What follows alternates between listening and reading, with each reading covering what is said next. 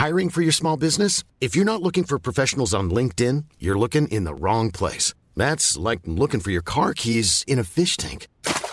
LinkedIn helps you hire professionals you can't find anywhere else, even those who aren't actively searching for a new job but might be open to the perfect role. In a given month, over 70% of LinkedIn users don't even visit other leading job sites. So start looking in the right place. With LinkedIn, you can hire professionals like a professional. Post your free job on linkedin.com slash people today.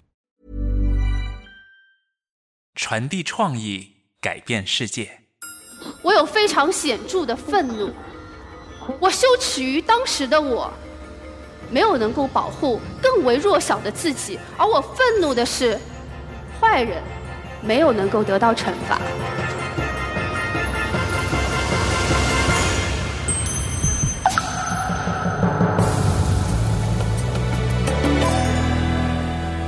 TED 中文演讲。你有没有一种印象，好像这些年未成年人受到性侵的案件越来越多，是坏人越来越多了吗？办理过许多未成年人案件的知名律师张玉霞说，并非如此。我是卜秋静，来自泰德纽约总部。在二零一九年的 TEDx 紫竹女性大会上，小张律师张玉霞从自己小时候的亲身经历谈起。从法律人的角度分享，我们该如何保护孩子？I'm Sandra, and I'm just the professional your small business was looking for. But you didn't hire me because you didn't use LinkedIn jobs. LinkedIn has professionals you can't find anywhere else, including those who aren't actively looking for a new job but might be open to the perfect role, like me. In a given month, over 70% of LinkedIn users don't visit other leading job sites. So if you're not looking on LinkedIn, you'll miss out on great candidates like Sandra. Start hiring professionals like a professional. Post your free job on linkedin.com/people today.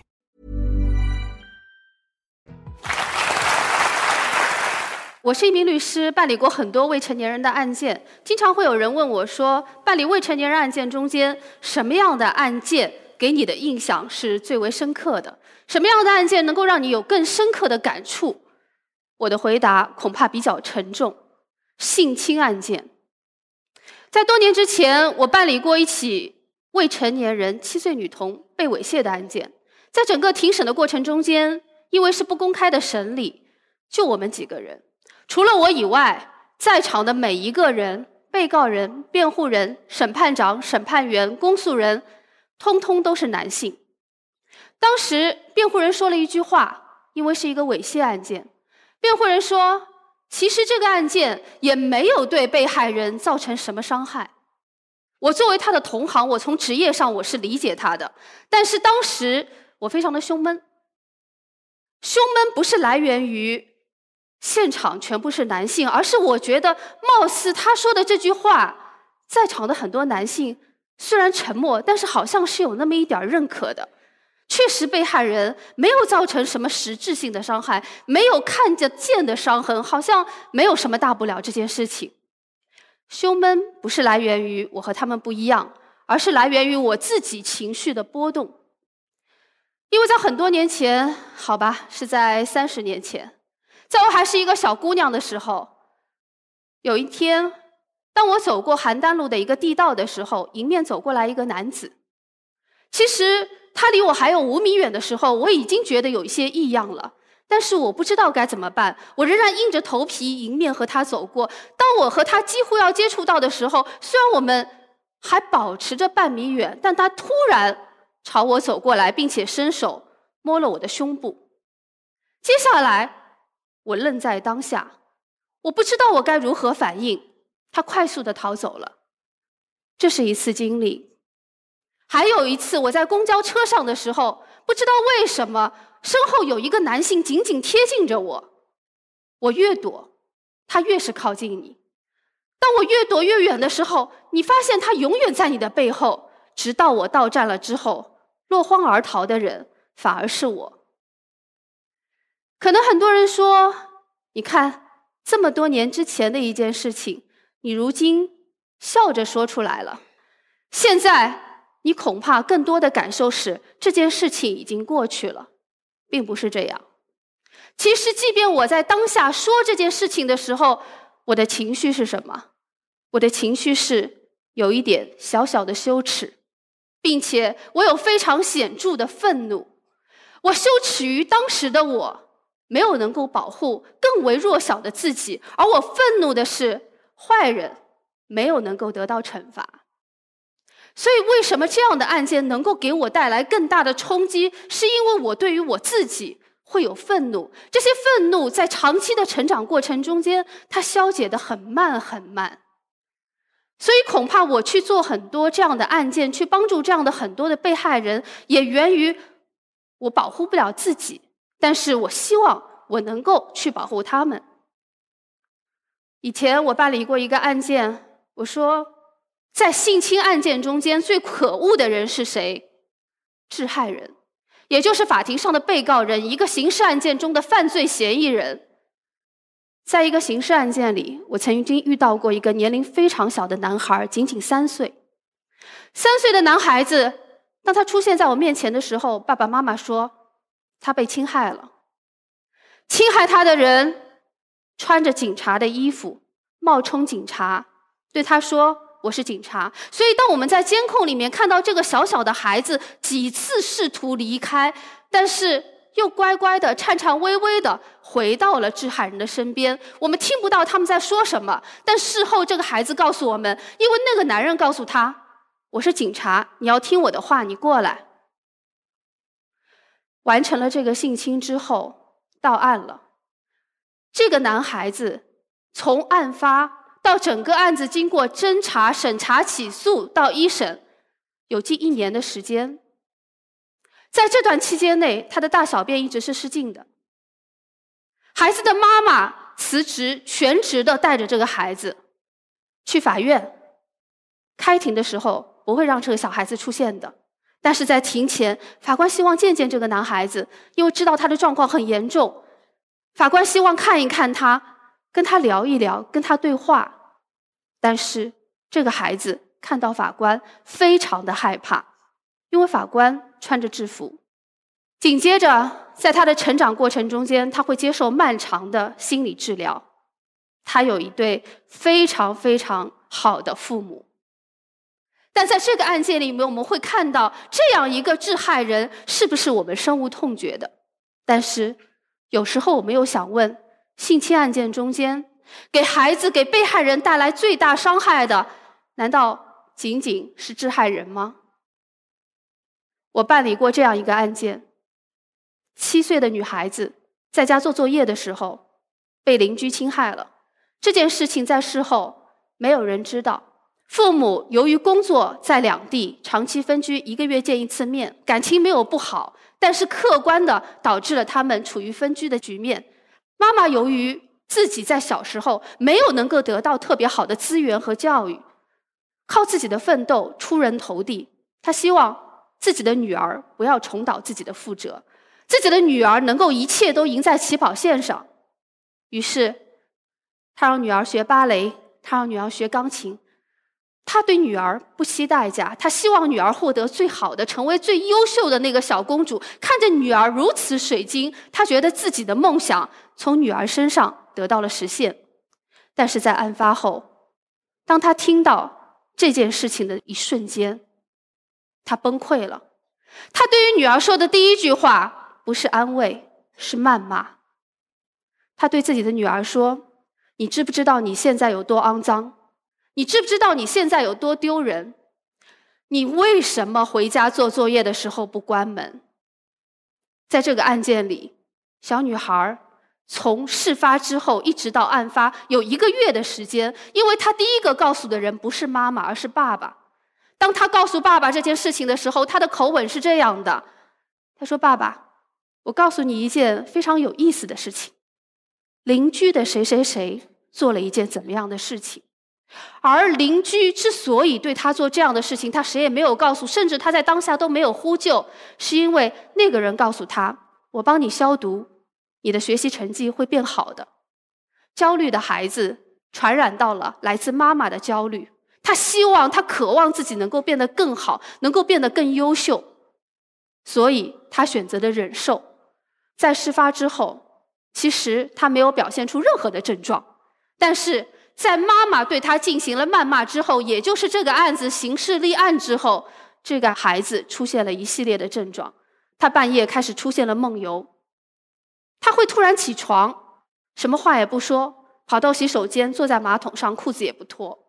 他会突然半夜哭醒，他会在密闭的房间里面，到了密闭的电梯里面，就显得异常的恐惧。在这样的案件中间，我们看到了监护人的责任。其实，在很多性侵案件中间，致害人无疑不是无辜的，但是在很多这样的案件中间，监护人同样是失职的。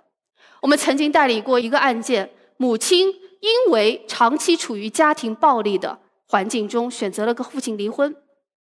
作为一个大男子主义的暴力男。他不愿意说我不想跟你离婚，而是说要离就离，但是你走可以，女儿你不能带走。他原本以为妻子一定会因为女儿留下，但是长期处于家暴中的妻子自救犹不及，所以匆匆选择的离婚。孩子的抚养权，十一岁的孩子的抚养权给了爸爸，但是爸爸酗酒家暴。显然不是一个适格的监护人，或者说是直接的抚养权人。这起案件发的时候，当爸爸酗酒之后，把自己老婆的妹夫叫了过来，两个人相谈甚欢。在前妻的妹夫把他灌醉之后，就在同一个房间里面强奸了他的女儿，年仅十一岁的这个女孩子。当我事后去跟这个女孩子对话的时候，女孩子对我说了一句话，她说：“没有关系的，我会好好学习的，其他的事情就交给我的爸爸妈妈就可以了。我会好好学习的。”我没有办法忘却这个小姑娘在说这句话时候眼睛中的那份坚毅，但是非常非常的古怪。我和她妈妈对话的时候，曾经提到了。那个侵害她的男人的名字。这个时候，这个小姑娘手里抱着一只玩具熊，突然从牙缝里挤出了咬牙切齿的两个字：“疯狗。”他不是没有恨的，他不是没有情绪的，他的心里不是没有遭受到创伤的。而在当天他被侵害的时候，其实他也一直抱着那个玩偶。在这些案例中间，我们看到。这些监护人有称职吗？这个父亲有适格吗？事后，检察院和律师都希望支持这个妈妈提起变更抚养权的诉讼，把孩子的抚养权交还给孩子的妈妈。我们都希望这样的孩子能够在更适格的监护人的陪伴下度过他的童年，度过他的未成年。而在这些案例中间，我们看到的仿佛都是悲剧，所以经常会有人问我：“张律师，是不是现在的性侵案件越来越多了？是不是现在这种变态越来越多了？是不是现在这种坏人越来越多了？”就我的感受而言，并不如此。为什么我们现在看到这样的案件越来越多了？是因为这样的案件开始被我们看到，不是原来没有，而是原来我们没有看到。我们没有看到的原因，是因为原来的被害人、原来的被害人的监护人，他们总认为这是羞耻，他们总认为过错和自己相关，他们并不觉得自己遭受了侵害，他们往往会把责任归咎到自己的身上。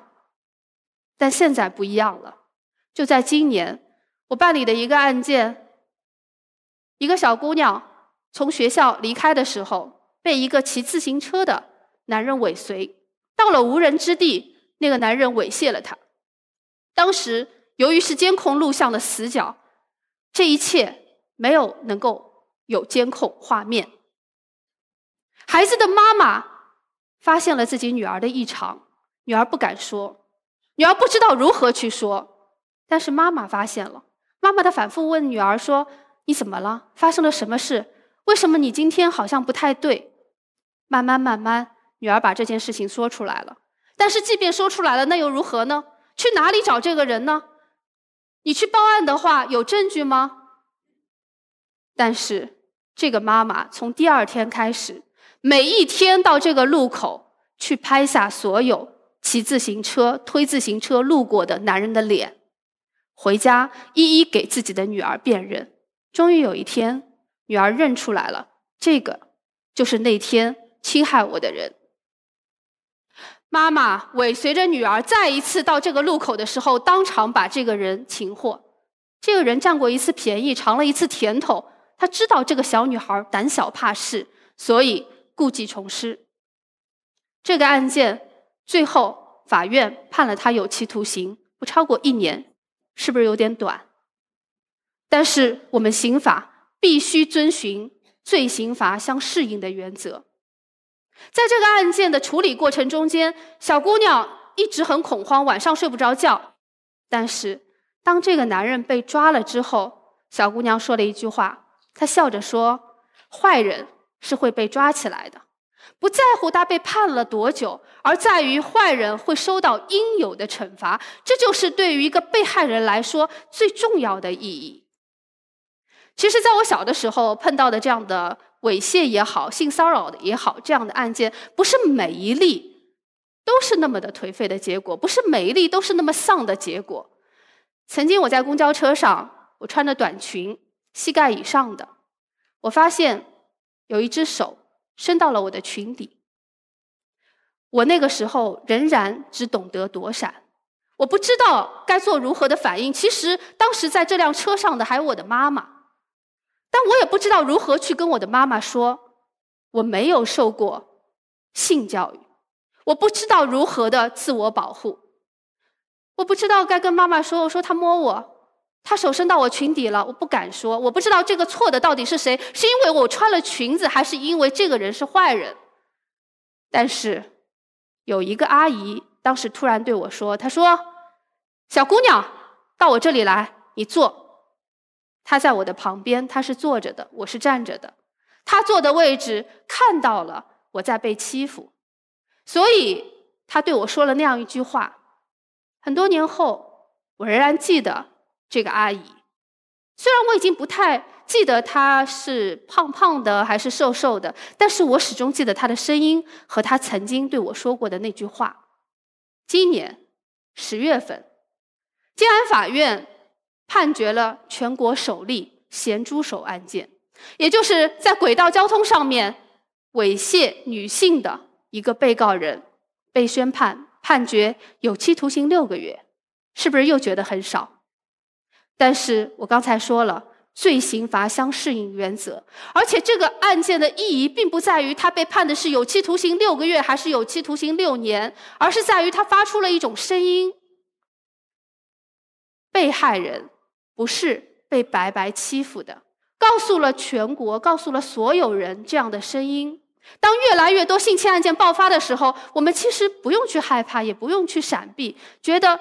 是不是这样的社会惶惶不可终日？并不是如此。相反，当这些案例慢慢的浮出水面的时候，我才发现，我的愤怒会慢慢的降低，我的羞耻感渐渐会消失不见，因为我自己并没有过错。那个小小的我当年所做的一切都是没有错的。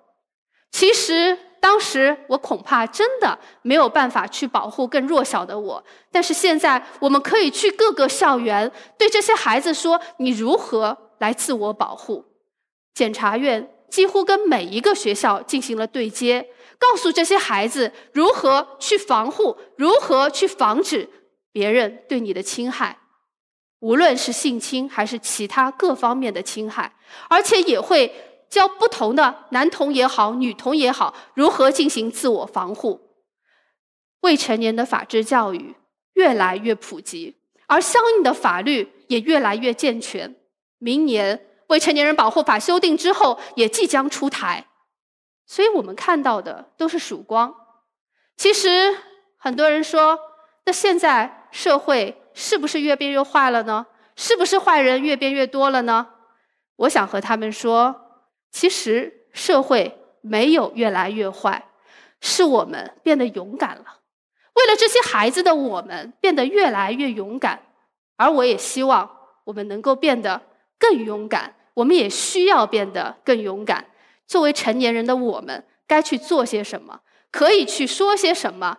我希望每一个人都能够像我小时候遇到的那个阿姨那样站起来说：“孩子，你过来，你坐在我这里，我来保护你。”谢谢大家。